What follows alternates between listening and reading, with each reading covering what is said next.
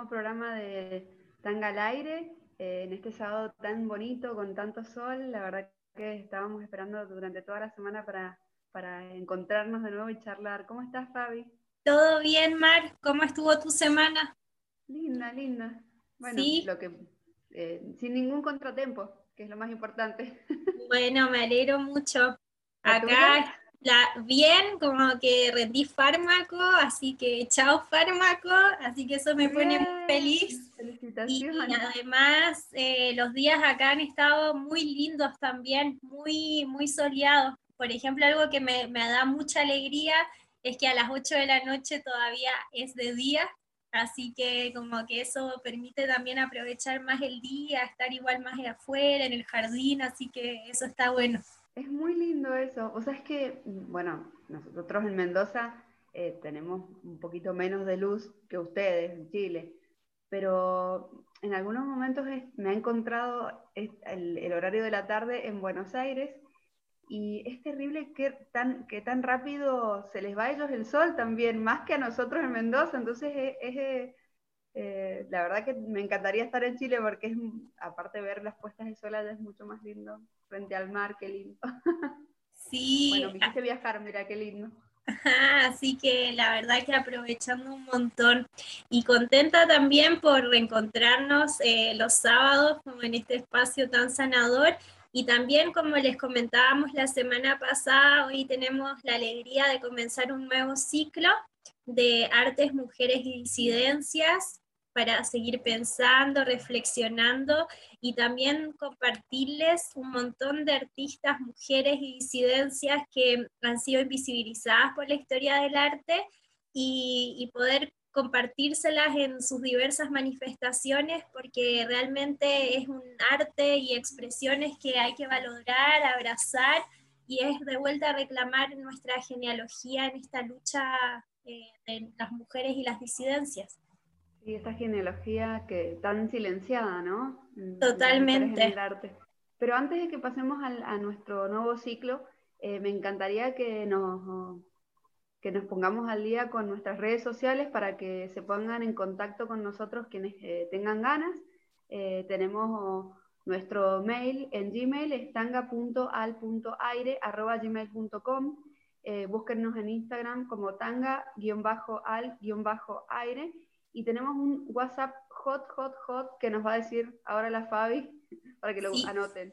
Por favor, tomen nota el más 54 9 261 38 32 1 2 7 Así que ahí también nos pueden escribir algún mensajito, pedir algún tema o mm, alguna canción, saludo, lo que ustedes quieran. Nosotras siempre estamos ahí activas y conectadas.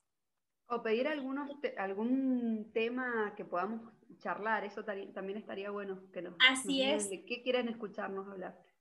Si alguna, algún bloque en particular pueden pedirnos o si también quieren mandarnos alguna noticia, alguna, alguna actualidad, también están bienvenidos a hacerlo. Así que bueno, hoy le mandamos un saludo grande a Sila, que está ahí en preparativos cumpleañísticos, y a la selva un abrazo grande también de energía. Eh, bueno, como les comentábamos, entonces vamos a empezar este nuevo ciclo y lo queremos también de alguna manera eh, acompañar durante cuatro semanas porque es un tema extenso, amplio y complejo, entonces vamos a ir de a poquito para poder charlar de todo un poco, ¿no? Así que la idea es que en este ciclo podamos como conocer algunos aspectos de por qué a las mujeres y disidencias se les hace tan difícil acceder a estos espacios artísticos, visibilizarse en ellos y que también tengan el valor que habitualmente se le da ¿no? a los varones eh, artistas. Eh, de alguna manera la historia siempre nos cuenta de Picasso, de Da Vinci, de Miguel Ángel. Bueno, ¿y qué pasa con las mujeres disidencias que en ese mismo tiempo también existían y resistían a través de su arte? Em, y después nos gustaría compartir específicamente qué pasa respecto a las artes plásticas y visuales, artes musicales y escenográficas, y terminar con un, bloque también específico de literatura y poesía. Bueno, están muy buenos los temas que vamos a ver porque tienen que ver con el arte que eh, en general las mujeres eh, están poco visibilizadas y como decías vos, eh, siempre se ha focalizado el interés del arte en los grandes genios de la pintura, la escultura, la literatura, narrando, escribiendo sus trayectorias, pero eh, no, la pregunta nuestra es, ¿eran ellos los únicos artistas que habían? No hay mujeres que nos hayan mostrado, entonces eh, seguramente deben haber habido, nada más que la historia no nos las muestra y no, nos las cuenta. Eh, me imagino que vamos a ir de a poco a ir desglosando este tipo de personas que existieron, que estas mujeres y disidencias que han creado y, de, las cuales debe haber un montón que, de lo que podamos charlar, eh, que han sido totalmente eh, invisibilizados por, por, lo que es la cultura patriarcal que no nos, las ha mostrado, ¿no? Totalmente. Y esto que mencionas tú, Mar, es tan importante el, el modo, el enfoque en que la historia se construye y se narra.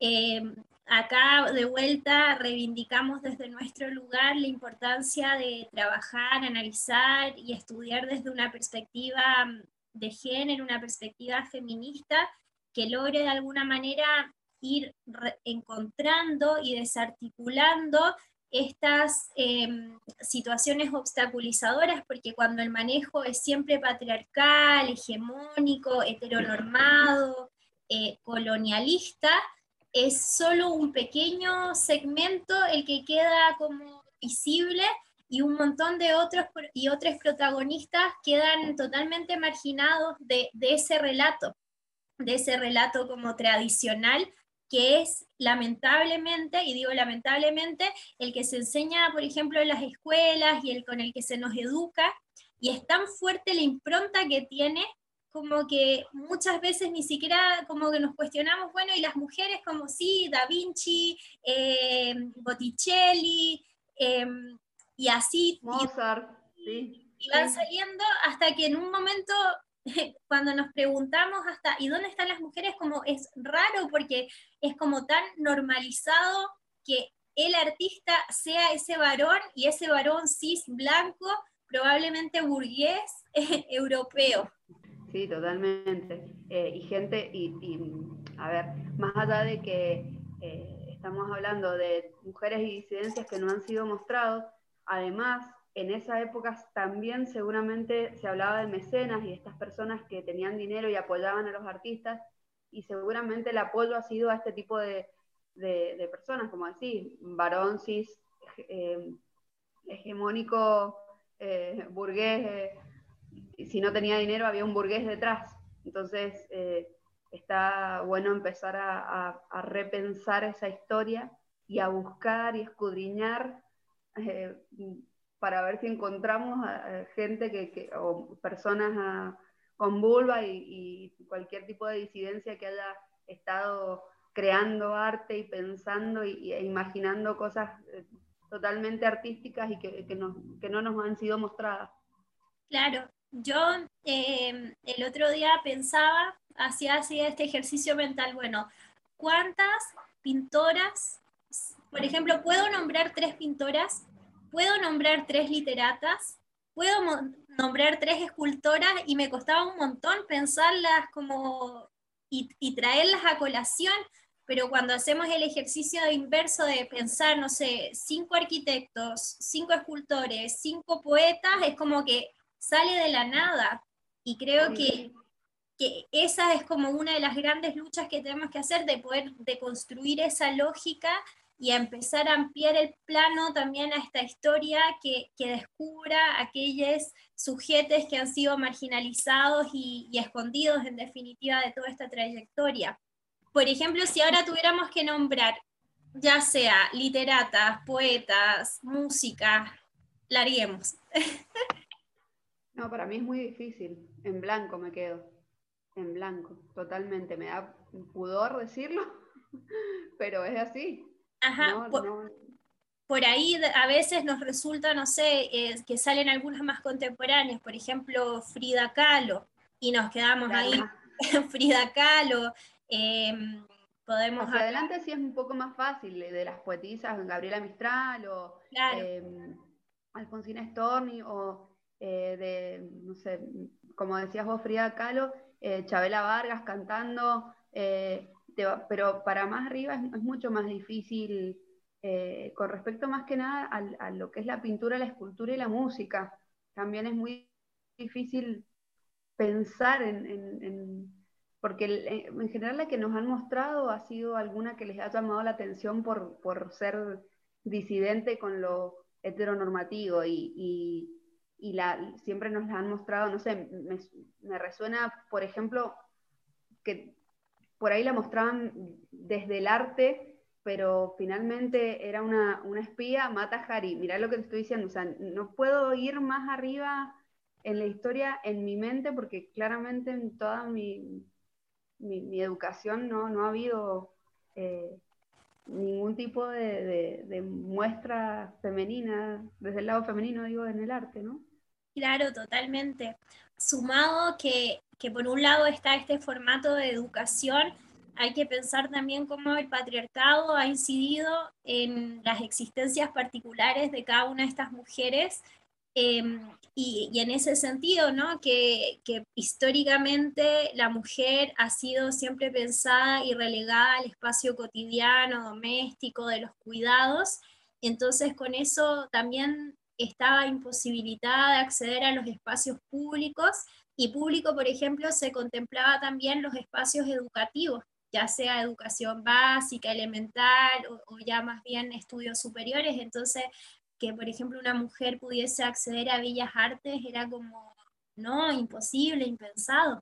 Y en este sentido, quienes lo lograron, eh, al principio fueron sumamente vanguardistas y además la, academia eh, les hizo notar, e, esto va a ser difícil para ustedes, en el sentido que ustedes van a ingresar pero les vamos a construir un montón de obstáculos y trabas para que puedan lograrlo. Por ejemplo, es sabido que recién a principios del siglo XX en Europa las universidades empiezan a admitir a mujeres en sus materias curriculares. Incluso hay algunas universidades, por ejemplo, Cambridge, si no me equivoco, es durante 1945-1947 cuando finalmente acepta mujeres sin poner, digamos, objeciones. Y por ejemplo, en Bellas Artes pasaba algo muy particular, que bueno, empezaron a ingresar mujeres, muy pocas obviamente en proporción a los varones que ingresaban, eh, pero por ejemplo no se les admitía entrar a la clase de dibujo de desnudos. Entonces, por ejemplo, el tema del, dibujo en ese momento, sobre todo de, de, la figura humana, era muy importante como herramienta para como evolucionar al siguiente nivel del dibujo y de la pintura. Entonces eso ya de alguna manera eh, implicaba como este techo, así como el techo de cristal es como el techo de cristal en la pintura. Entonces, por más... limitantes. Exacto, por más herramientas que tuvieran, eh, se las eh, impedía. Y así en un montón de, sentidos, que por ejemplo, esto también hacía que, que el objeto pintado, el objeto retratado, fueran, por ejemplo, naturalezas muertas, fueran plantas, fueran animales, pero no más allá de eso, mientras que, por ejemplo, no sé, estos grandes genios que mencionábamos siempre eran vinculados a la, corporalidad humana. Entonces, obviamente esto ya empieza a mostrar que hay diferencias y, que son sumamente injustas. Claro, y que los limitantes tienen que ver con que justamente eran mujeres. Eh, no podían tener un varón desnudo o una mujer desnuda delante para poder pintar, como decís vos, eran todas naturalezas muertas, eh, eh, limitando, por ejemplo, en, cuanto a la música, en la, educación, hasta cierto lugar porque eran tomadas como aprendizajes para tertulias y como entretenimiento para los demás, pero no para la creación o para, para, estimularles la imaginación para, vuelvo a decir, la creación de, grandes eh, obras en, cuanto a, música o, o a, lo que fuese, la literatura, la, siempre fue como excluida o, relegada a la limitante de lo cotidiano, de lo doméstico, de lo eh, privado, de, la maternidad y de todo lo que tuviera que ver con la educación de, los hijos, dije. Totalmente. en vez de, de, ser eh, estimuladas a verse en espacios públicos y acceder a la educación. La, la que accedía era para justamente esto que, te, decía, eh, la educación de los hijos. Totalmente, y esto, Mar, que dices, creo que se, se ve muy claro en dos ejemplos.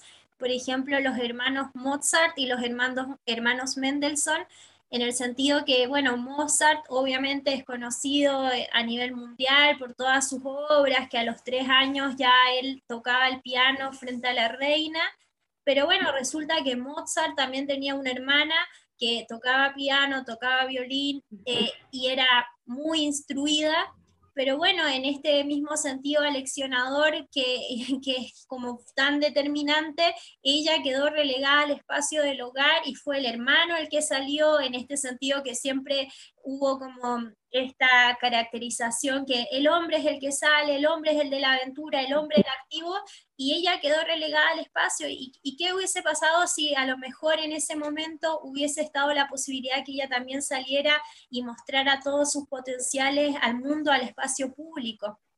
Y en el que...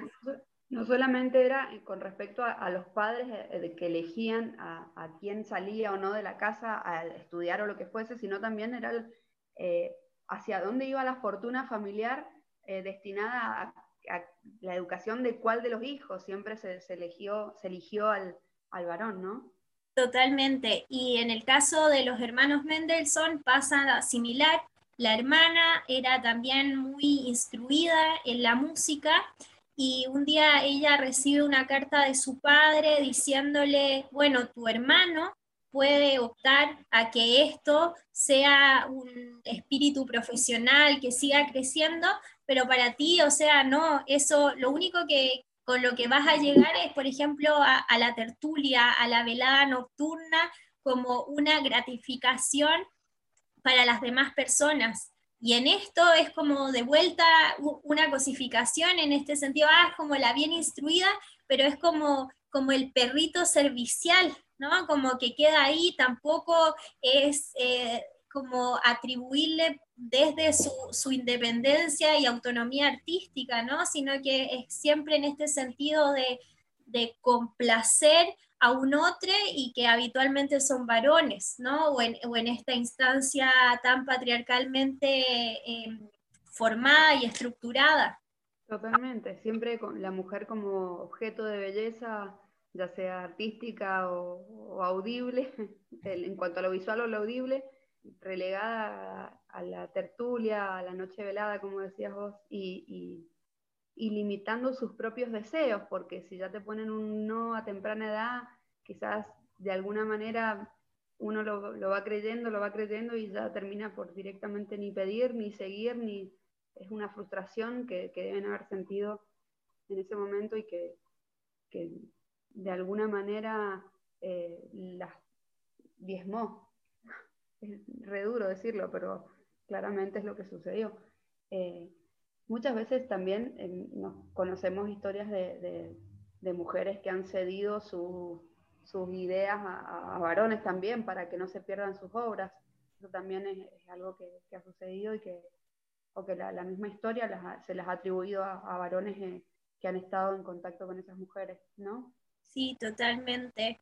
Eh, o, por ejemplo, pasa también con la situación de mujeres que escriben usando seudónimos masculinos para que sus textos sean aceptados, digamos, en lo que es la academia, que eso también es algo bastante cuestionable en este sentido, que la academia como institución también es patriarcal, entonces imprime eh, sus lógicas justamente a esta misma organización y aceptación de material.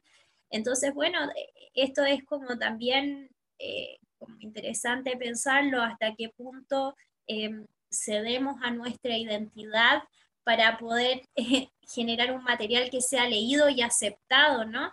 Em, a esto también traigo a colación a Virginia Woolf en su libro eh, Un cuarto propio, que ella también hace justamente una crítica. Hay un momento de, este ensayo que es muy cortito, pero muy hermoso y, y nos da mucho para pensar, que ella entra a una habitación llena de libros y empieza a mirar cada libro y es como historia del hombre, historia de no sé qué, historia y ella dice, y entre miles de libros no hay ni siquiera una referencia a nosotras, a las historias de las mujeres.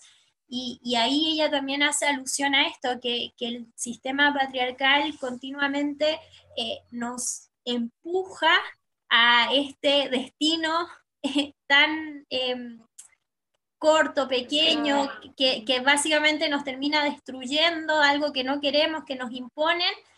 Entonces ella también hace toda una crítica a esta organización social, que hay un montón de determinantes y que en el fondo, si nosotras pudiésemos tener como un buen salario, una buena remuneración, un espacio propio, en ese espacio propio, en ese cuarto propio, podrían salir esas ideas propias y podría, podría como impregnarse todo ese mundo interior, pero a veces ni siquiera, o sea, en esos tiempos cuando Virginia escribía, las mujeres tenían su autonomía económica, su lugar propio. Entonces es... Eh, Mucho más difícil en esa época. Claro, entonces es vuelta a, hacer esta crítica que es la misma estructura, eh, eh, el mismo Estado, la organización, la que va generando estas imposibilidades. Totalmente, lo bueno es que, ah, bueno, relativamente bueno es que de a poco la mujer fue tomando lugar y ganando lugar en, todas las academias y todos los lugares en donde se pudo ir metiendo, nos pudimos ir metiendo y pudimos eh, buscar espacios para, para hacerlo de manera profesional, aunque eh, haya sido también muy difícil, ¿no? Pero estaría bueno que em, volviéramos a, lo que es el arte y hablar sobre algunas definiciones del arte, ¿no? El arte, eh, una de sus definiciones dice que el arte es la expresión de la forma de pensamiento de una época hecha con los medios propios de ese pensamiento. Hay otra que nombra al hombre, ¿no? Esto, me llamó la atención. Eh, actividad en la que el hombre recrea. Me imagino que esta dice hombre asignándolo como una mención universal del hombre como especie, pero igual suena fuerte, actividad en la que el hombre recrea con una finalidad estética un aspecto de la realidad o un sentimiento en formas bellas, valiéndose de la materia, la imagen o el sonido. Eh, hay otro concepto que dice que el, el arte es un concepto que engloba todas las creaciones realizadas por el ser humano para expresar una visión sensible acerca del mundo, ya sea real o imaginario. Mediante recursos plásticos, lingüísticos o sonoros, el arte permite expresar ideas, emociones, percepciones y sensaciones. La última que está buenísima porque dice capacidad o habilidad para hacer algo. Es tan simple y tan linda eh, porque todos podemos hacer arte con esa definición, ¿no? Así es y bueno, creo que eso es como muy importante tenerlo en consideración porque para hacer arte o ser artista no, no hay que cumplir estos miles de criterios que también la, la academia sitúa e impone. Y también algo creo que también es muy interesante es como el resultado del arte, sobre todo en las personas que, que lo ven o lo sienten, lo perciben, qué es lo que el arte desata en las interioridades propias, en esto de, generarte una emoción, una respuesta, una reflexión. Creo que eso es también lo, muy transformador y, también desde la posición del artista, le artiste, que es también lo que quiere transmitir y como decía la selva el otro día, cómo el arte puede ser sumamente vanguardista y y quebrantar una idea y, volcarla y hacernos repensar, en forma como tan disruptiva a veces. Sí, sí, es todo lo que decís, eh, esto de mostrarte la realidad desde otro punto de vista y, embellecido por alguna, eh, algún tipo de, de, este tipo de, materia o imagen o sonido que, quizás a mí que, que tenga poca eh, imaginación, eh, me cueste hacerlo yo, pero verlo desde otro lugar, eh, que alguien te lo muestre y que te, te, haga pensar quizás en otros sentidos tu vida o las cosas que vos haces en la vida y que ese, ese tipo de, digamos, de, de estímulo para que vos te repienses venga desde otro lugar, que no tenga que ver ni con la psicología ni con, ni con nada que, que, te haga, eh, a ver, que vos hayas buscado para repensarte, sino que te haga repensar solo porque está ahí, porque lo viste o lo escuchaste. Eso es tan lindo y, y, y, nos hace eh, conocernos a nosotros mismos. Por eso es tan importante el arte y, por, y, visibilizar la mujer en el arte, porque la sensibilidad eh, y la, la mirada desde el lugar de la mujer, más allá si es una mirada femenina, masculina o, amplia, eh, es totalmente eh, válida y hay que, hay que visibilizarla, ¿no? Así es, es, muy hermoso esto, Mar, que dices tú, porque de cierto modo también plasmar en el arte es, es plasmar también un, mundo interior y que cuando la gente lo ve no sé, es como un encuentro de, universos, porque por un lado está esto plasmado y, lo que te genera, que pueden ser risas, lágrimas, eh, llanto, no sé, torsiones corporales, eh, es, impresionante eso que, que hasta nos quedamos cortas de palabras cuando queremos expresarlo. No sé, es, maravilloso eso.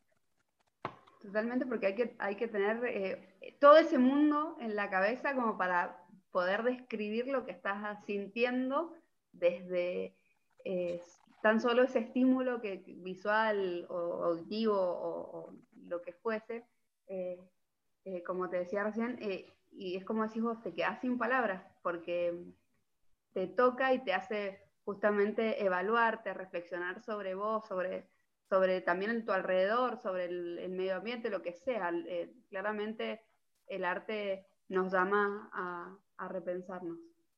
Sí, y, también como ya para ir cerrando este bloque y esta idea de, arte también que, que, de alguna manera expresa modos de ser, modos de estar de acuerdo al tiempo en que se, crea, eh, también a través de las creaciones pictóricas, manifestaciones artísticas de mujeres y disidencias, podemos también encontrarnos con sus puntos de vista y cómo ha sido el, transcurso de sus existencias. O sea, por ejemplo, leer a Virginia Woolf es también encontrarla en su tiempo, por ejemplo, encontrarnos con los cuadros de Frida es comprender el dolor que sentía, es visibilizar, por ejemplo, la existencia bisexual, encontrarnos, por ejemplo, con los cuadros de Gerda Wegener es eh, darle valor al arte erótico, a, las sensibilidades y sensaciones del deseo propio de las mujeres.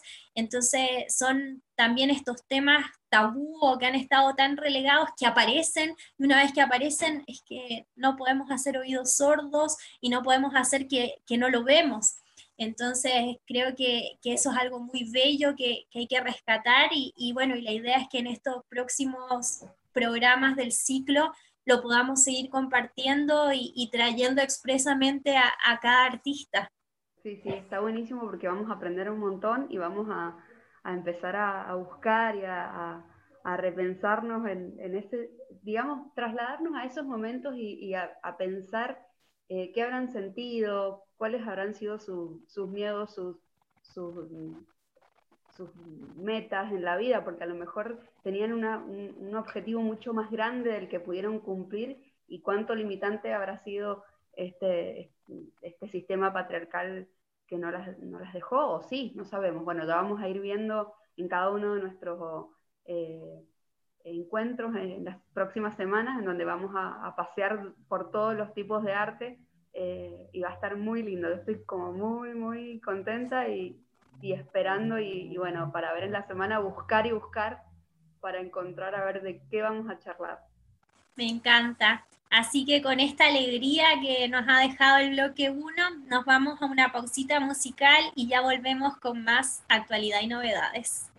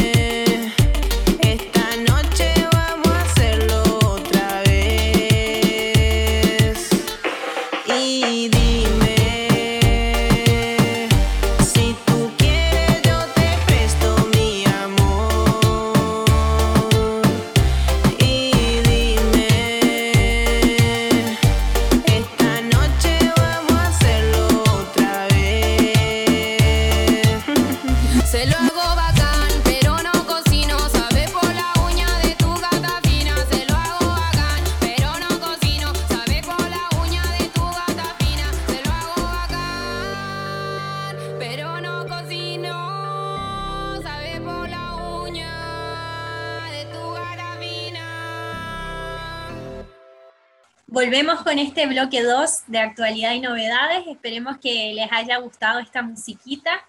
Eh, y bueno, esta semana pasaron muchas cosas, cosas que nos alegran profundamente, pero también estos otros sucesos que vamos a marcar en forma muy crítica y repudiamos porque no deberían estar ocurriendo en esta época.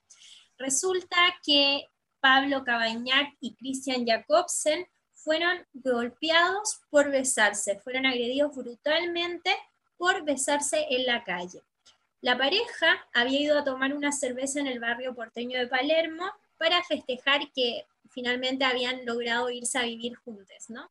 Y ya camino a su casa, pronto a llegar, tres hombres entre las edades de 20 y 30 años empezaron a seguirlos y los atacaron por la espalda con un palo y un fierro sumamente violento. Obviamente estos sujetos no tenían intención de robarles, sino que esto nuevamente era una situación de homo-odio y mucha violencia hacia estas dos personas. Los insultaron, los hirieron en las cabezas, en las rodillas, en los brazos, en la mano, o sea, brutal. Y una de las personas que vio toda esta escena, o sea, testigo del ataque, contó que la policía vio también la escena y que vieron corriendo a los agresores, pero dijeron que no podían ir a buscarlos. Entonces, por un lado está esta violencia, este odio, y por otro lado la policía que nuevamente hace oídos sordos y no se involucra. Entonces, eso también reafirma esta violencia hacia el colectivo gay, ¿no? Sí, totalmente es lo que decís. Eh, eh, otra vez, eh, decepcionados de un Estado que no está presente, de, y más allá de, a ver, yo siempre digo, lo y porque lo dice otro, por supuesto, lo personal es lo político. Y estas personas que son policías, que son empleados del Estado y que deberían tener en cuenta o que deberían haber hecho el, la ley, el curso que, a la que nos obliga a hacer la ley Micaela, el curso sobre eh, todo lo que tiene que ver a, una perspectiva de género en lo laboral, claramente eh, no están aplicando este tipo de, de, consideración, porque eh, un argumento de que no pueden ir a buscarlos eh, nos deja totalmente con el sentir de que estamos desprotegidos y que, no importa quién seas o dónde estés, pueden hacer lo que sea con vos y que no hay, no hay forma de que, alguien te proteja y más que nada la ley, que en este, momento debería haber estado presente y, y esas personas ah, eh, malhechores eh, deberían por lo menos haber sido apresados, ¿no? Sí, totalmente. Bueno, seguimos con otra noticia. Esta vez es una noticia más alegre eh, y justamente es alegre, es alegre por la alegría que transmite ella al, al, contar la noticia, porque Ángela Lerena, que es una periodista argentina, comentarista deportiva, eh, por primera vez eh, comentó en televisión los partidos del seleccionado argentino. Eh, ella debutó este 8 de octubre, el jueves pasado, en la TV pública, en, el partido que, del seleccionado argentino frente a Ecuador. y bueno, es muy lindo que haya mujeres en el deporte, más que nada el fútbol, que es un deporte tan hegemónico y patriarcal, eh, y que ella lo cuente con tanta alegría. Es más, cuando lo contó, puso en un tuit, eh, la nena que tanto admiraba la selección va a comentar un partido de la selección. Eso me llenó de alegría y, ver que con tanta pasión ella desde chiquita había eh, sentido y pensado eh, en, un partido desde el lado del, periodismo y que ahora se vea eh, cumpliendo un sueño, la verdad que nos llena de alegría, ¿no? Sí, totalmente. Y como dices tú, Mares, también ir como cambiando las, las lógicas y como el fútbol, que es un deporte tan, tan hegemónico, patriarcal, eh, que esté una mujer comentándolo, ¿no? Es también algo inédito, así que este hecho yo creo que marca también la posibilidad que muchas más mujeres entren a este mundo del, periodismo deportivo desde otras lógicas. Y, otra noticia que también nos, pone muy felices eh, es una noticia internacional. Eh, Petra de Sutter es la primera ministra trans elegida en Bélgica y además es la primera ministra transgénero del mundo. El nuevo gabinete belga, que está conformado por Petra, juramentó el 1 de octubre ante el rey Felipe como primera viceministra. Ella en sus redes también muy alegre por este suceso escribía que estaba muy orgullosa de que en Bélgica y en la mayor parte de la Unión Europea la identidad de género no nos definiera como personas y no sea un problema y ahí ella dice que espera que su nombramiento como ministra y viceprimera eh, primera ministra pueda desencadenar el debate en países donde todavía no es así, o sea, donde todavía esta situación eh, está problematizada, hay criminalización y violencia. Además, eh, es importante mencionar que, que, Petra ya ha tenido este, sus apariciones vanguardistas, digamos, en lo que es la política del país ella en 2014 fue diputada y desde el 2019 se desempeña como presidenta de la Comisión del Mercado Interior y la Protección del Consumidor. Además, es importante señalar que Petra es médica, ella se especializó en obstetricia y gineco en Chicago, así que son ahí colegas con Mar. Eh, tiene un doctorado en ciencias biomédicas y desde el año 2000 también enseña medicina reproductiva y es jefa del departamento del Hospital Universitario de Gante en Bélgica. Así que algo que también eh, celebramos con mucha alegría Y, es esto, ¿no? Que justamente el otro día hablábamos cómo eh, la comunidad trans es relegada a un espacio muy pequeño, que en general las posibilidades que tienen están muy disminuidas, esto hace que también la posibilidad o sea, la sobrevida sea de esperanza de vida de 35 40 años, entonces también que una persona trans llegue a un espacio público eh, legitima muchas otras cosas y creo que también es un paso muy importante en su conquista de derechos y en su defensa propiamente tal. Y además que no solamente que haya llegado a un espacio público, eh, por, por, sus méritos, porque claramente ser médica, tener estudios que, que digamos, que valoren su, su trabajo, que nos hagan valorar su trabajo desde otro punto de vista, eh, o, desde el lado de vista, perdón, desde el punto de vista hegemónico más que nada, que es, quien, quien, nos dicta, eh, también que haya sido elegida por la gente. Eso es lo que más nos, nos enorgullece eh, de ver que, se puede y que, está bueno que al ser visibilizados otros puedan tomar ese tipo de caminos para donde sean, pero por lo menos para, para, para que estas vidas no tengan tan corto, corta existencia y no estén tan relacionadas como siempre sucede con la violencia y con, con otro tipo de, de, trabajos que son menos, digamos, menos, no sé si menos dignos, pero por lo menos que, que busquen una forma más digna de, de ganarse la vida y que, que, la gente los visibilice y los, los, los, los acune y los abrace, ¿no? Sí, totalmente. Bueno, tenemos otra noticia que nos ha llenado de alegría, que es eh, que en esta semana dos mujeres genetistas ganaron el Nobel de Química. Eh, Emmanuel Charpentier y Jennifer Doudna fueron reconocidas por sus investigaciones sobre las tijeras genéticas. Eh, este premio tan grande y tan querido por la, gente en la, en la ciencia quiere recompensar el desarrollo de un método de edición de genes que contribuye a desarrollar nuevas terapias contra el cáncer y puede hacer realidad el sueño de curar enfermedades hereditarias. Esta herramienta, que ya descubrieron en 2012, eh, contribuyó a muchos descubrimientos importantes en distintos campos de investigación, por eso la importancia eh, de, este descubrimiento. ¿no? Eh, empleando modelos animales, científicos de todo el mundo han utilizado esta técnica para corregir importantes efectos genéticos, entre ellos las mutaciones causantes de la distrofia muscular, de la fibrosa quística y también lo han usado para eliminar el virus de la hepatitis B.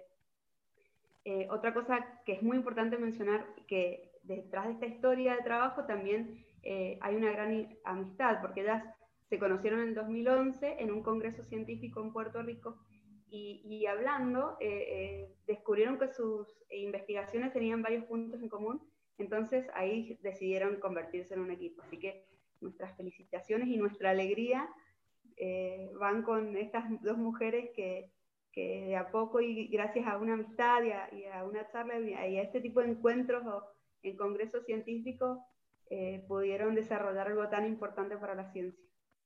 Sí, totalmente. Aparte, eh, fue muy bonito cuando aparecieron sus imágenes en las redes sociales, en los periódicos, porque van ellas juntas de la mano, digamos, a buscar su premio y bueno, y esto habla también de este sentido de, acompañamiento también en el momento de ir investigando y, ¿no? creando conocimiento. Pero algo también importante a señalar que los premios Nobel ya tienen una trayectoria bastante extensa y es como muy significativa la, la, diferencia proporcional entre el número de mujeres y varones que reciben este galardón y sobre todo en lo que es el área como más de las ciencias duras, como podría llamarse, por ejemplo, química, física, donde habitualmente siempre son varones los que reciben este premio. Creo que en, en la historia de la química son, creo que siete mujeres las que han recibido el Nobel Así que esto igual habla un poco bastante de lo que es la impronta del patriarcado también sobre la ciencia y la posibilidad de que las mujeres se desempeñen como científicas. Así que nada, abrazamos esta, este triunfo y que continúe, que todas las mujeres que hacen ciencia, ya sea en CONICET, en Argentina o en distintas partes del mundo, puedan seguir investigando y que también sus distintos eh, descubrimientos sean reconocidos y valorados porque, bueno, tienen mucho que decir. Totalmente, totalmente, y hay que eh, eh, animar a, nuestros niños, eh, más que nada a nuestras niñas, a, estudiar ciencias y, a, hacer proyección en su vida con respecto a la ciencia y todo lo que pueden hacer para contribuir al mundo, ¿no? Sí, totalmente. Así que también repudiamos a esos docentes que dicen, ah, pero tú eres niña, no sabes nada de física, ¿cómo vas? No, no entiendes nada de química. No, eso hay que eh, sacarlo del esquema y traer también profesores amorosos y que acompañan los procesos cognitivos de aprendizaje que que empujen a esta enseñanza libre y sin discriminación, donde las niñas perfectamente entendemos matemáticas y podemos hacernos un montón de planteamientos y así como indagar en ciencias, eh, lo podemos hacer, así que creo que eso también es un compromiso y un desafío importante que también tiene la educación. Totalmente. Aguante la ESI. Así, siempre ahí reivindicando la ESI, justa y necesaria. Así que con esta alegría queremos contarles que ya nos vamos a una pausita musical, pero adelantarles que en el tercer bloque tenemos una entrevista maravillosa con Constanza Pizarro. Ella es feminista y estudiante avanzada de historia del arte. Eh, a propósito de este ciclo, para poder seguir conversando también con ella desde su eje también de investigación sobre este tema de, mujeres y disidencias en el arte. Así que sigan con nosotras que ya volvemos con más Tangalaire en pandemia.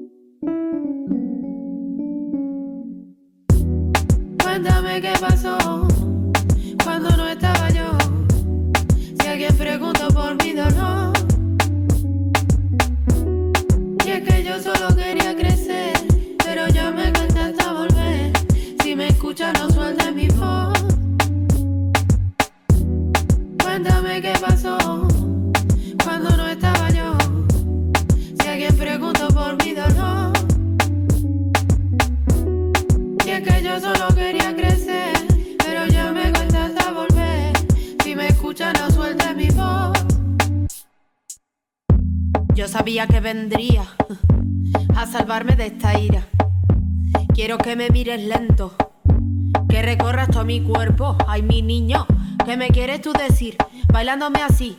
Este sí es nuestro momento, se acerca el encuentro, no me digas más lo siento, que eso es un sentimiento. Ay, ay, mira, mira, mira, que, que esto es todo mentira. Pero qué delicia, no me importa tu malicia, coge ejemplo mientras yo te hago caricia. Coqueteamos con la muerte, intentando ser inerte, pero fuimos inconscientes como muchas otras veces. Eh, como muchas otras veces. Eh. Estoy bailando luto en esta noche gris. Ya no juego más mi pana, solo quiero estar amarradita en su mirada. Perdiste esta jugada, perdiste esta. Mi castigo fue envolverme en sus palabras, me hicieron caer. Él tiene el poder, quise detenerme, quise no envolverme, pero solo fue entretenerme.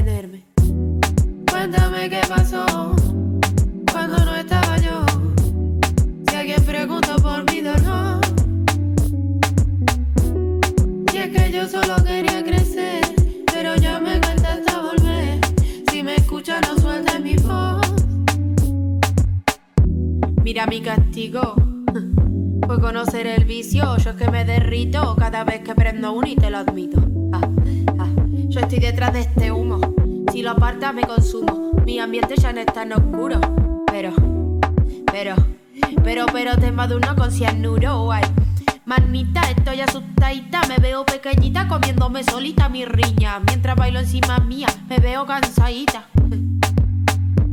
Esto ya te dije que se trata de fluir. Úsame para limpiar tu alma. Yo no digo nada, convierto tu odio en calma. Que al final, que al final todo esto queda en nada. Eh.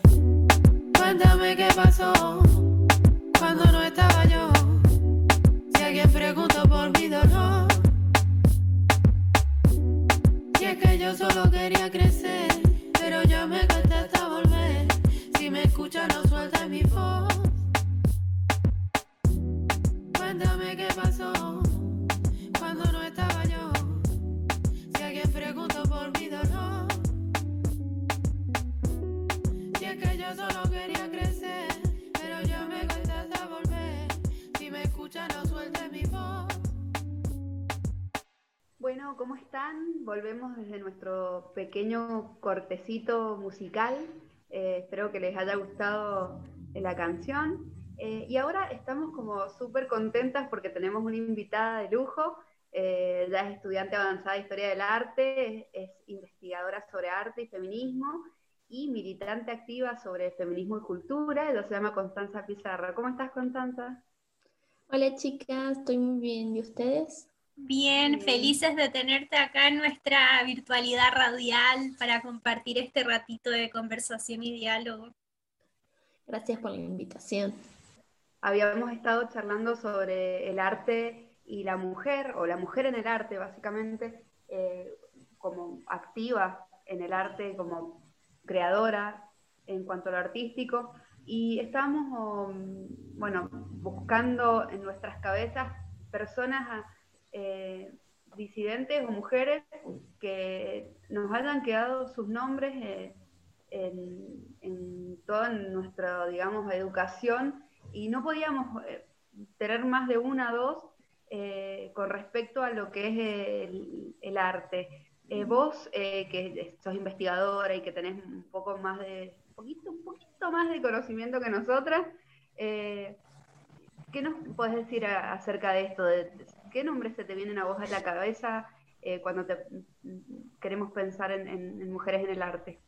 Yo aprendí eh, haciendo una revisión historiográfica. En mi facultad tuve la materia optativa de crítica del arte y ahí fue cuando una profesora me presentó toda esta crítica del arte feminista que recién más o menos a mitad del siglo pasado, en 1900, eh, Nelly Richards empieza a preguntar por qué no hay grandes artistas mujeres. Y después, en respuesta a Nelly Richard, a Nelly Richard no, eh, Linda Nocklin. En respuesta a Linda Nocklin eh, viene Griselda Pollock, que le dice que en realidad sí habían eh, buenas artistas, pero no había que agarrar y ponerlas juntas a los grandes artistas y como crear, ponerlas en el mismo libro de historia, sino que directamente había que atacar el canon, había que atacar el sistema que las había hecho desaparecer. En realidad sí hubieron muy buenas artistas, pero bueno, las han sido censuradas y no se las han puesto en los libros de historia. Pero también muchas veces eh, se le han atribuido las obras de arte a varios artistas hombres y no, y no a ellas pero sí tenemos a varios artistas desde el Renacimiento hasta el Medioevo que han hecho, han hecho tapices, han hecho miniaturas increíbles, pero que nunca se, nunca se los nombran. Bueno, en el caso del Medioevo es porque no, no se nombra ningún artista, pero eh, ya en el Renacimiento sí, cuando ya empieza a tomar la individualidad del artista, no no, no se las nombra o directamente se las ignora, pero tenemos a Tintoretta o tenemos a Sofía Banguisola que llegan a ser hasta eh, artistas personales de la realeza en ese entonces. Pero eh, no se las nombra porque no eran, no tenían las manos para llegar a ser artistas o para agarrar un pincel o una escultura. Era algo muy Em, artesanal o para el hombre. Y luego sí, se empieza a hacer como un poco más, eh, se empiezan a mostrar más mujeres en el arte, pero aún así en el arte contemporáneo tenemos a, a varones que toman las obras de las mujeres, de sus esposas, o directamente son, eh, son opacadas por ellos como tenemos a, bueno, el, famoso caso de Frida Kahlo y Diego Rivera, que Frida había llegado a, a formar parte, a invitarla, la habían invitado a que hiciera la tapa de una revista de surrealismo en Europa. pero como era mujer y estaba casada, la hizo Diego Rivera, que Diego Rivera no tenía nada de surrealista, era muralista y tenía un poco de cubismo por sus estudios en Europa, pero nada más. Y mm, eso se ve a lo largo de la historia, eh, hasta puede ser que hoy en día, pero, pero bueno, la, en mi facultad se va llevando un poco mejor y se está empezando a mostrar más mujeres, pero hace dos años recién. y en la historia de las chicas han estado hace mucho más. Coti, en esto que, que, nos planteas recién, que en tu facultad hace dos años empieza a haber este cambio de paradigma, ¿qué crees tú que ha sido el detonante que ha permitido esa explosión que, ha insertado esta crítica, decir, bueno, hay que empezar a estudiar a, las mujeres artistas porque evidentemente la historia no las ha mostrado. ¿Qué, es lo que ha llevado a eso, a que sea inminente, necesario? Eso he estado pensando hace mucho tiempo, porque la verdad es que no encuentro como el detonante. Eh, porque cuando yo empecé, yo eh, tuve la clase esta de crítica del arte, empecé un poco más a cuestionar o a hablar con las profesoras, diciendo, bueno, pero el artista mujeres, y luego em, empecé como el año pasado di una charla y empezaron a aparecer, eh, a surgir cursos eh, sobre las artistas ignoradas. Y como que también a las profesoras que dictaban estas materias de historia, se les empezaron a aparecer como esas preguntas, o bueno, ya que, no sé, también estaba yo ahí preguntando, y las mujeres eh, empezaron a, incorporarlas un poco más, o hasta también, no solo las mujeres artistas, sino a mujeres teóricas, historiadoras, que cuestionan y piensan y analizan el arte que también han sido ignoradas que todo lo que estudiamos son eh, filósofos, eh, historiadores hombres, y ninguna, una mujer, ninguna mujer que ha escrito sobre el tema y que ha sido buena. Entonces, bueno, Nila Nochlin y Griselda Pollock también hablan sobre el renacimiento, hacen un análisis, obvio, con perspectiva de género, pero eso no lo estudiamos en clase. Así que, no sé, yo digo más o menos en unos dos años que empezaron como a volver a incorporarlas, el año pasado y este, em, porque lo he notado yo, pero viste cuando, ¿qué pasa? Que no sé, dejas de fumar y ves que todo el mundo está fumando, pero en realidad solamente es tu, tu percepción. Entonces yo lo veo así, em, pero por lo menos hubo un cambio de profesor en una materia y el profesor sí puso con perspectiva de género, hasta una parte puso de arte feminista y sí nos hacía leer mujeres eh, teóricas, historiadoras que hablaban sobre el tema y daban otra perspectiva al tema. Así que, mm, pero de nuevo, el año pasado, o sea, recién el año pasado, y nada, y siempre fomentando ese lado, pero creo que se lo debemos también a mi profesora de crítica del arte que, que nos fue mostrando, no solo a mí, toda la clase que había otro, otra historia, otra crítica. Totalmente. Coti, y en esto que mencionas de, de la, perspectiva de género, es eh, muy habitual siempre que la historia es escrita o relatada en términos muy patriarcales, hegemónicos, heteronormados, capitalistas, colonialistas. Entonces eso evidentemente deja a una gran em, cantidad de protagonistas, digamos, en este caso de, las artes, fuera de este relato tradicional, digamos, entre comillas. Entonces, eh, en esto de usar la perspectiva de género, podemos dimensionar tal vez también cómo desde este mismo estado patriarcal se han como construido, por así decir, las distintas obstaculizaciones eh, a que las mujeres accedan al espacio del arte?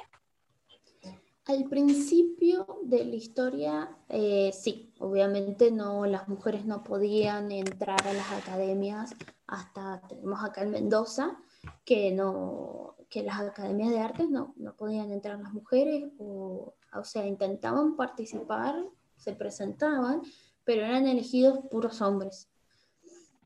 Y después, si no, cuando entraban las mujeres, era el 90% mujeres y el 10% hombres, pero las exposiciones se le hacían a los hombres nada más.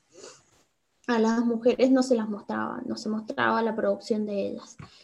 Eh, sí, cuando, cuando era la academia, la famosa academia que se formó en el siglo XVIII, en el siglo XVII, em, las mujeres no podían entrar, o sea, a menos que era permiso del marido, y solamente podían tratar temas como naturaleza muerta o paisaje, porque el gran tema de la historia, que era el gran tema que terminaba en los salones de la academia y terminaba en todo el mundo, era el tema de la historia.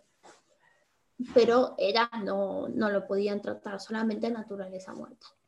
Y paisaje de vez en cuando, porque también paisaje tenías que salir y la mujer en el exterior era también muy difícil de ver sobre todo si estaba sola, porque significaba que era una prostituta.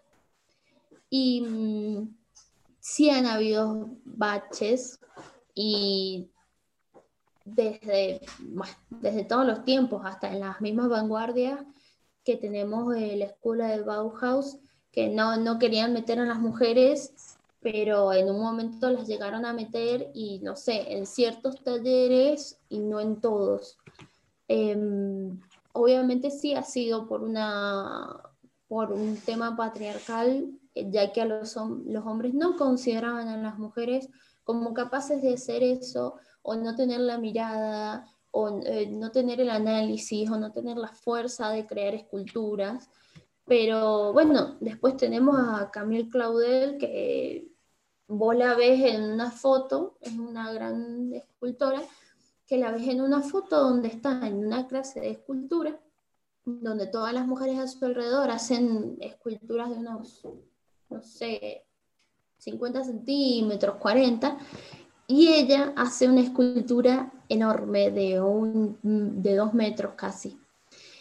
Y eso era mal visto, porque no, siempre la mujer tenía que hacer cosas más chicas o más débil por el sexo débil pero Camille Claudel luego hasta fue tratada de loca y terminó eh, encerrada en un manicomio y se murió ahí.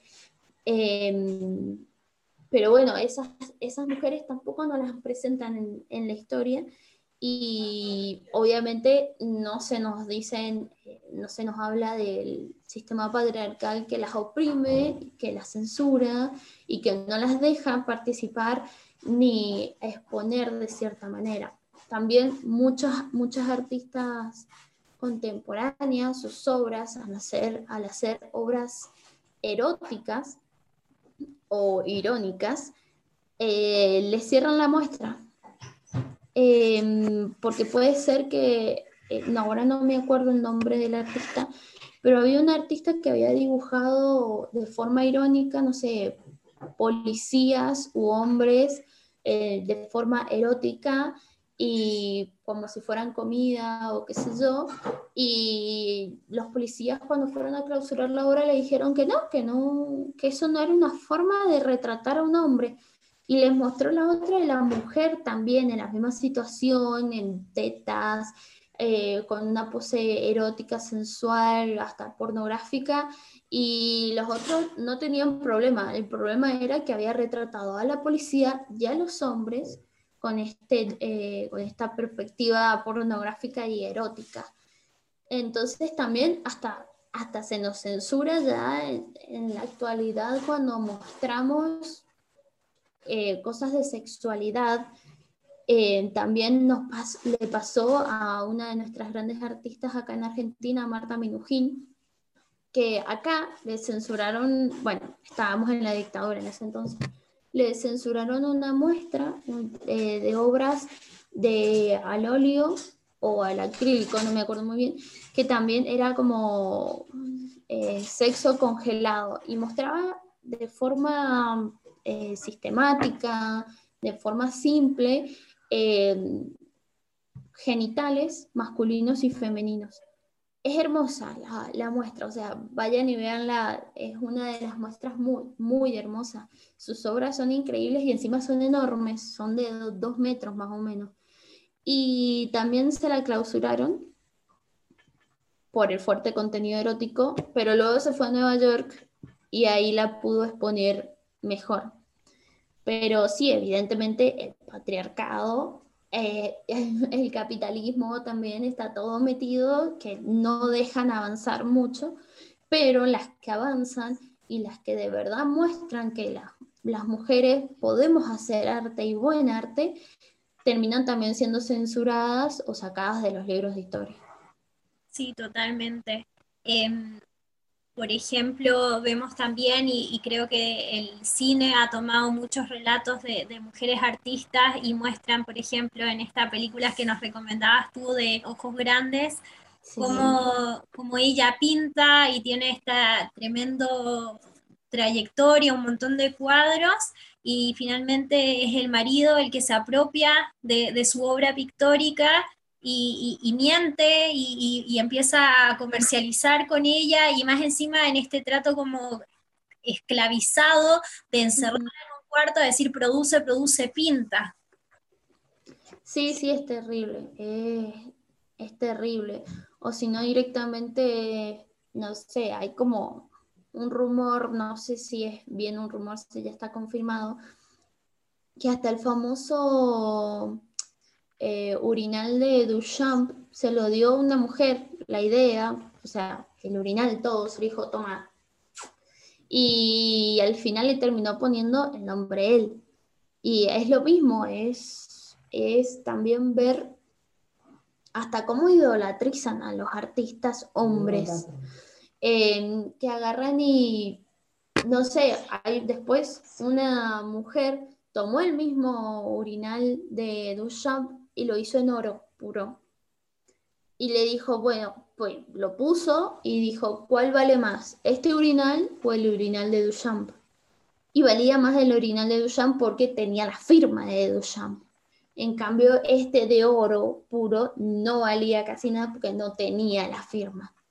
Ese tema también de ver eh, el artista de que es un copado o es un grosso y que no se mira también a la mujer que tienen al lado es bastante, te, enoja bastante.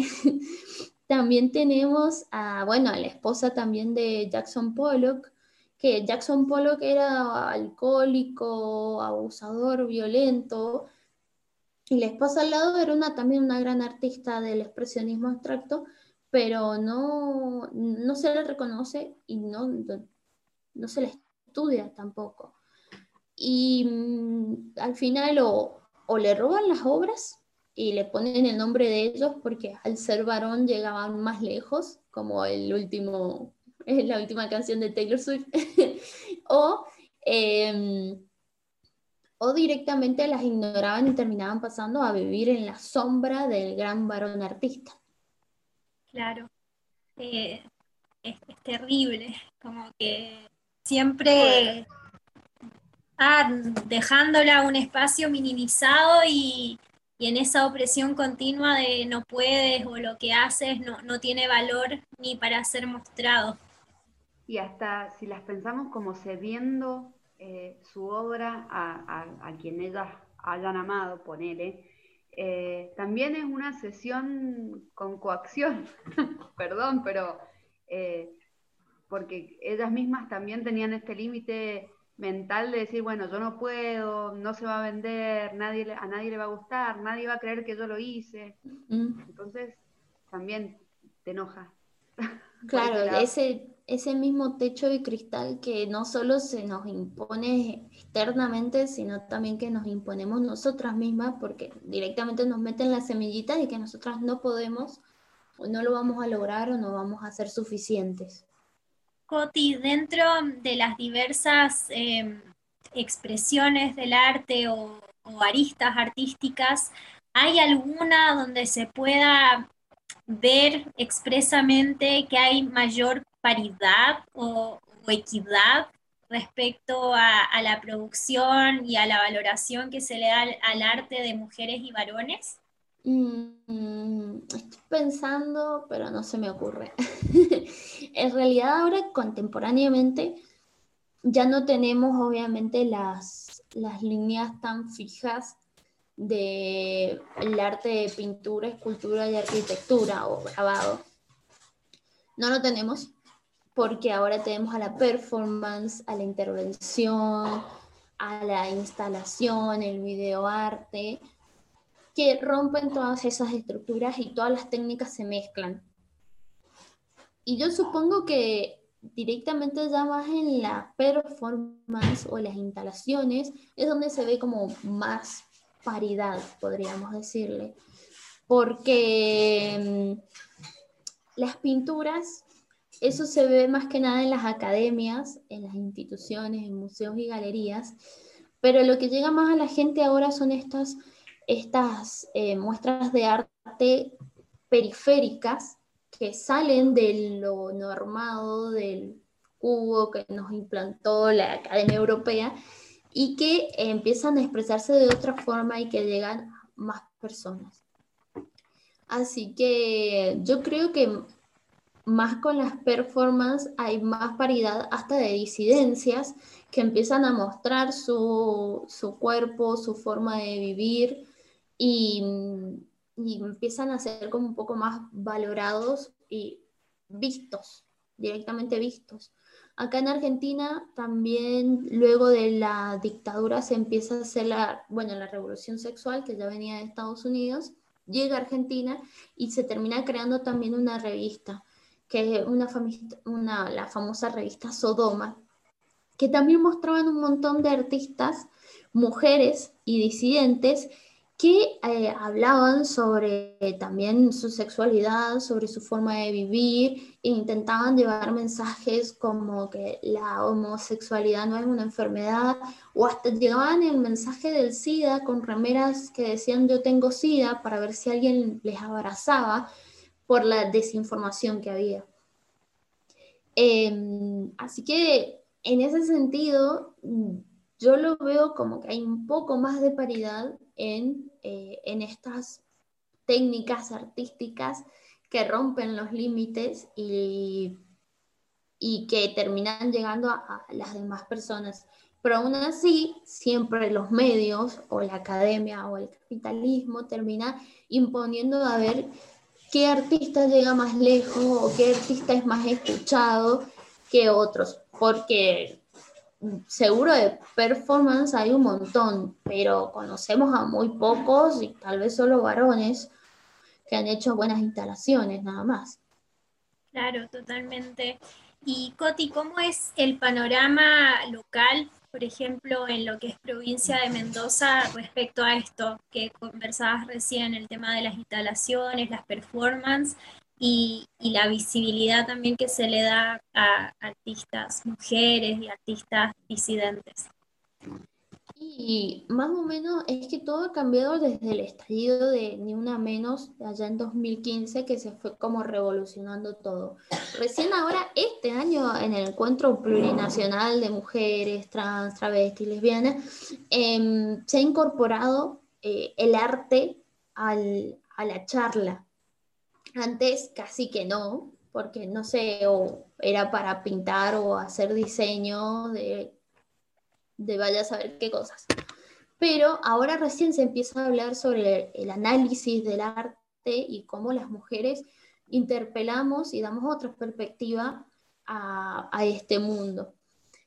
Y acá en Mendoza eh, se han hecho hace, no sé, el año pasado, el anterior, también muestras de artistas mujeres especialmente, y también eh, charlas de miradas, de diferentes miradas de otras artistas.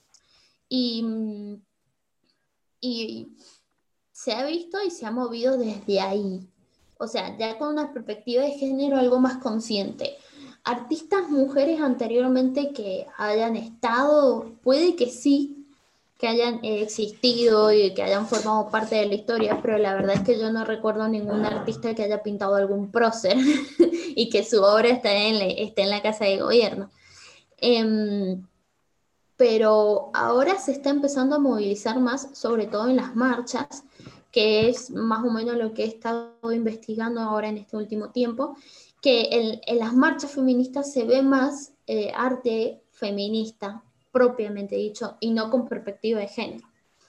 Esa es una gran diferencia porque, bueno, Frida Kahlo, su arte es con perspectiva de género, pero no es arte feminista, a pesar de que toca todos los temas, pero no es arte feminista porque ella no lo declara como tal. En cambio ahora con las marchas y todo es arte feminista porque las autoras, los autores dicen, no, sí, esto es arte con perspectiva de género y es arte feminista porque va directamente a este punto. Y en las marchas se ven las performances, se ven las murgas, se ve la música, se ven los stickers, eh, se ven los murales, se ven todos lados.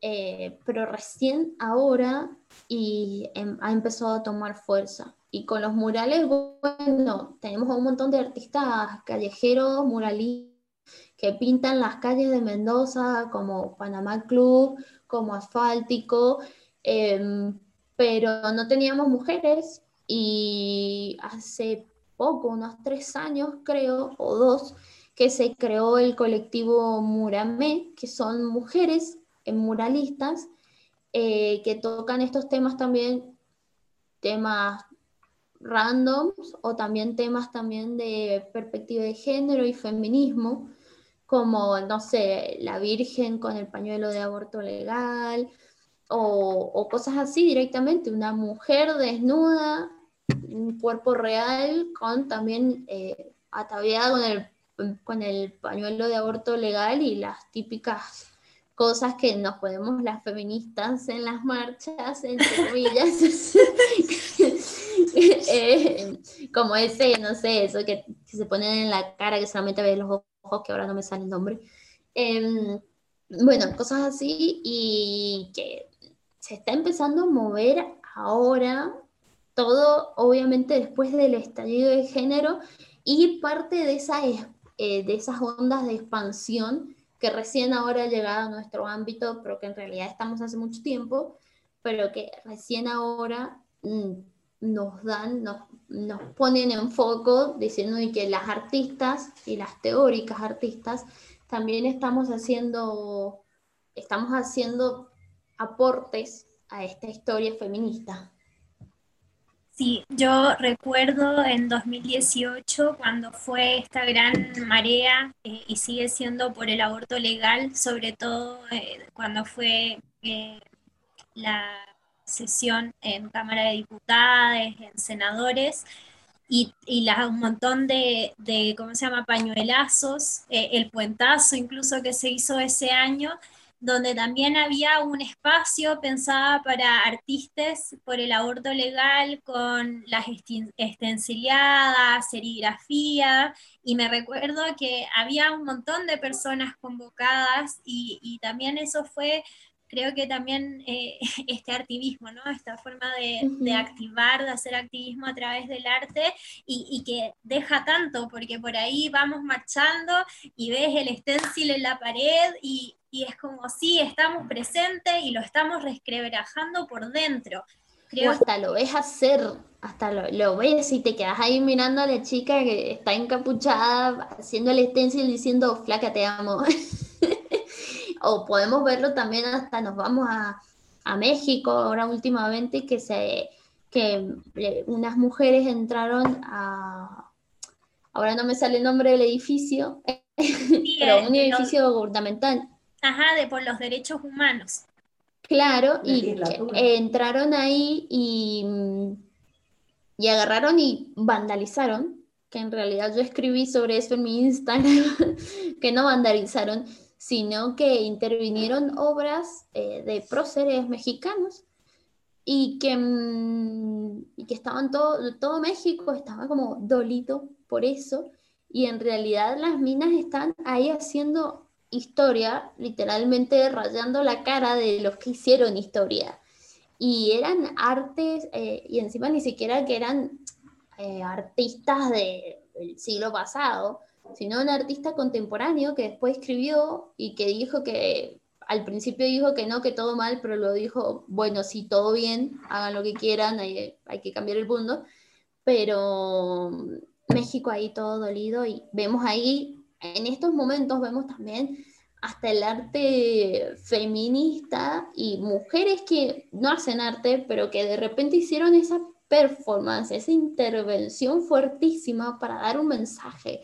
Y es como, eso es el, el, arte que yo considero más fuerte y revolucionario que está pasando ahora con la revolución de Ni Una Menos. Totalmente, justo con Mac eh, conversábamos esto en el bloque 1 de cómo a partir de esta idea como tan eh, añeja de la academia de que dice solo estas personas pueden hacer arte a través de esto, en este sentido también eh, disruptivo de generar algo y este producto que se genera esa expresión a nosotras, a nosotras, cómo nos moviliza y nos genera un montón de cosas y ganas de cuestionar y de criticar y bueno, y, seguir con esa misma lógica. Creo que, que eso es revolucionario y es sumamente maravilloso. Y es que es lo, es lo mejor porque directamente toca la fibra sensible, la fibra interior nuestra.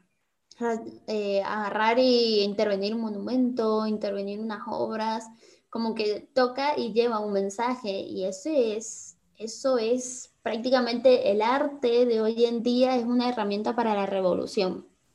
Como alguna vez lo fue también, eh, fueron las vanguardias. ¿Cómo? Un desnudo.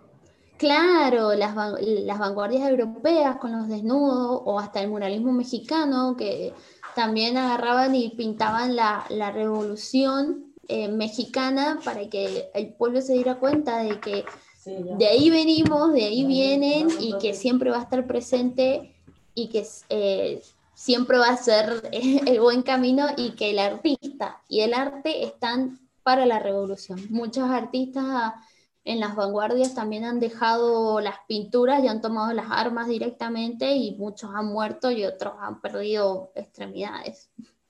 Totalmente. Yo ahora me estaba pensando cuando existía todavía la Virgen en el predio de la universidad, unas cuantas veces que fue intervenida con el pañuelo de la campaña, qué momento más magnífico ese, ver ahí a la Virgen con su pañuelito verde eh, bueno, creo que eso también eh, es justamente esto, ¿no? Intervención, performance y, tomarse las artes como una forma de lucha también, de, construcción de esta realidad tan podrida para poder generar este nuevo aproximamiento, ¿no? Creo que eso... decir, estoy acá y no estoy de acuerdo, no estoy de acuerdo con todo lo anterior, quiero que cambie y quiero y te lo pongo así porque si no, no me ves. Exactamente, sí. Sí, sí, es, es hacer eso, es hacerte ver y, y, también es muy triste ver que el arte no ha sido valorizado de esa forma cuando en realidad gracias al arte eh, estamos aquí ahora, tenemos esta cultura visual y estas imágenes, sobre todo ahora en tiempos de pandemia, el poder de las imágenes es muy fuerte. Eh, y es como gracias, gracias al arte, gracias a estos movimientos, gracias a, estas vanguardias y a estas revoluciones que dijeron no, que dijeron no, ya no va más, vamos a hacer esto y vamos a hacerlo como nosotros queremos, eh, que estamos acá, es como simplemente eso. Eh, es hermoso y poco valorizado, pero bueno, ahora de a poco se van abriendo los ojos. Totalmente. Coti, queremos agradecerte por tu tiempo, por compartir con nosotras estos saberes tan maravillosos, esta conversación que ha sido muy enriquecedora. Así que nada, estás invitada cuando quieras volver a este espacio también y agradecerte de verdad con todo el corazón porque ha sido sumamente enriquecedor eh, poder traer estos temas, cuestionarlos y creo que también es una forma de abrazarnos en la lucha y saber que nos tenemos, así que creo que es una consistencia también. Gracias a ustedes por invitarme y por dejarme hablar de un tema en que vengo hablando hace como tres años. Así que yo encantada. Si quieren volver, ustedes me dicen. Bueno, muchísimas gracias. Me parece que la vamos a invitar para las próximas porque vamos a hablar un montón sobre esto y nos puede aportar. Así que nos vamos a agarrar de lo que nos acabas de decir con mucha alegría. sí, sí, sí. Muchísimas gracias, Constante. De nada, mucho. Perdón, para quienes, por ejemplo, escuchan ahora y les gustaría saber más de feminismo y arte, historia del arte en general, eh, alguna red social para comunicarse contigo o que tú sugieras eh, investigar para seguir conociendo y creciendo en este tema? Y bueno, me pueden, eh, me pueden contactar directamente a mí en Instagram, que es donde más estoy rompiendo las pelotas, como conichiwa.coni Em, y si no, que ya pronto voy a lanzar también un Instagram sobre historia del arte para principiantes, pero que también va a tener una perspectiva de género.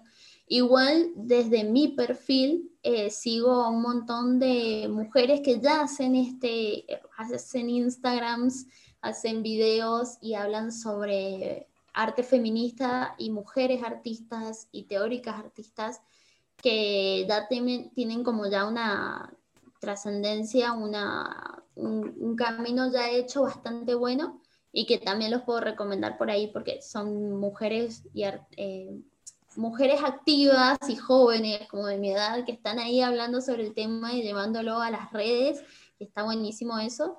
Y nada, también investigar con los nombres que he dicho, Linda Nocklin, Griselda Pollock, Nenny Richard cuando me confundí también, una gran mujer que aportó muchísimo al mundo del arte y investigar y conocer y cuestionar, siempre cuestionar.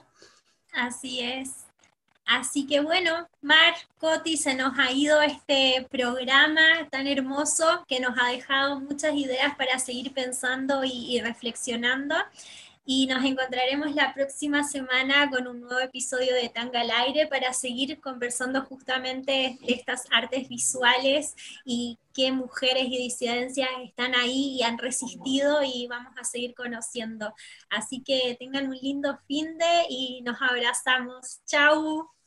Chau, chau, igualmente y que estén muy bien. Gracias, Connie. Un besito. Chao.